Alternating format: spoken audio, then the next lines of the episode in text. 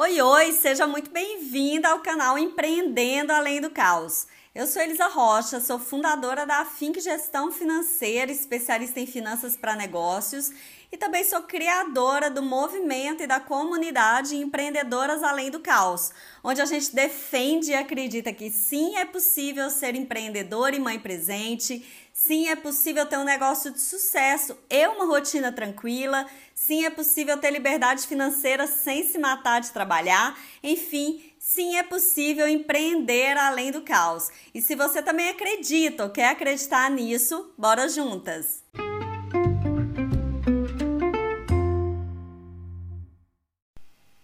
E no episódio de hoje eu vou te falar quatro maneiras de passar por uma crise sem sofrer grandes abalos. Primeiro, vamos contextualizar aí o que, que pode ser essa crise, né? A gente está passando por um momento de grande crise financeira no Brasil e no mundo, é, decorrente aí, né, da crise sanitária em função da pandemia do coronavírus. Mas é importante a gente entender que em proporções menores, claro, é, a gente vivencia várias crises aí na nossa vida e na vida do nosso negócio, né? Crises financeiras e crises também é, de, de adequações desse negócio. Bom, em termos de crise financeira, o seu negócio pode ser impactado, por exemplo, por um cliente que deixa de ser adimplente, que começa a te dever e é um cliente relevante para o seu negócio, ele pode ser impactado por, uh, pelo, pelo aumento dos valores de insumo e matéria-prima aí dentro do seu mercado, enfim, várias possibilidades de crises que a gente vivencia aí no dia a dia, além dessa grande que a gente está vivendo também. Então, por isso é que nesse episódio eu vou trazer quatro maneiras de passar por crise, seja grande ou pequena, e se manter intacta, né? Principalmente para ser inspiração aí para sua família, para sua equipe é, e para se sentir mais segura nesses momentos. A primeira dica é não se desespere. Seu desespero te cega e faz com que você acabe tomando decisões e atitudes extremamente precipitadas.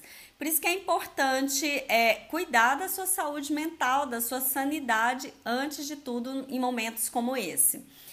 Então, não adianta as melhores estratégias se essas estratégias é, forem atropeladas por um desespero que você está vivenciando no momento, né? Para isso, para manter a sua sanidade, além de buscar ajuda, você tem que ter a clareza e aceitar que não tem o controle sobre tudo, né? E que você só consegue agir sobre o que você tem controle. Então, tem situações que não adianta a gente tentar remar contra a maré. Né? Identifique aí o que está sob seu controle e comece a agir sobre isso. A segunda dica é priorize a sua saúde mental. Sua empresa, sua família, sua equipe só está bem se você está bem. Então, faça isso por você e por eles. Além disso, fuja de crenças negativas e que vão te colocar no mesmo fluxo de todos aqueles negócios que não têm líderes bem posicionados. Você é uma líder do seu negócio, da sua equipe da sua família. Então, se posicione de fato assim e busque ajuda se você não estiver conseguindo é, se colocar nesse lugar. E a terceira dica é siga no caminho da excelência que você sempre buscou para o seu negócio, né? Olhe tudo aí que está nas suas mãos e entenda o que pode ser feito dentro das possibilidades de hoje, dentro dos recursos, das ferramentas que você tem hoje.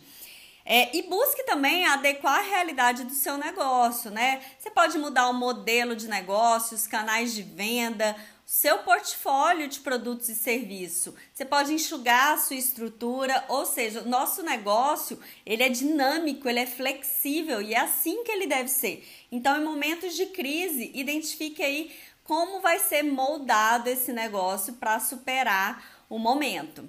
A quarta dica é mude o seu planejamento. Tem tudo a ver com o que a gente estava falando aí de flexibilidade no negócio. A sua empresa estava em outro time, então o antigo planejamento e estratégias não vão suprir as demandas e o incêndio que você tem que apagar em meio à crise. Então, planeje e execute o que é possível ser feito nesse momento, mas se mantenha em movimento. Se mantenha em movimento, respeitando, respeitando sempre a sua velocidade, o seu ritmo e a sua sanidade mental, claro. Aí, antes que eu me esqueça, não deixe de me acompanhar nos outros canais, tá tudo aqui na descrição. Né? O Empreendendo Além do Caos está presente no Instagram, YouTube, Telegram, tem blog, além daqui do podcast. Te espero lá, hein? É isso, meus amores. E se você gostou desse conteúdo de hoje, compartilhe aí com outras empreendedoras que precisam dessa mãozinha aí no seu negócio e na vida, claro. Além disso, não deixe de acompanhar o nosso podcast. Toda quinta-feira tem episódio novo com conteúdos relevantes aí para mulher que empreende. Um beijo e bora juntas!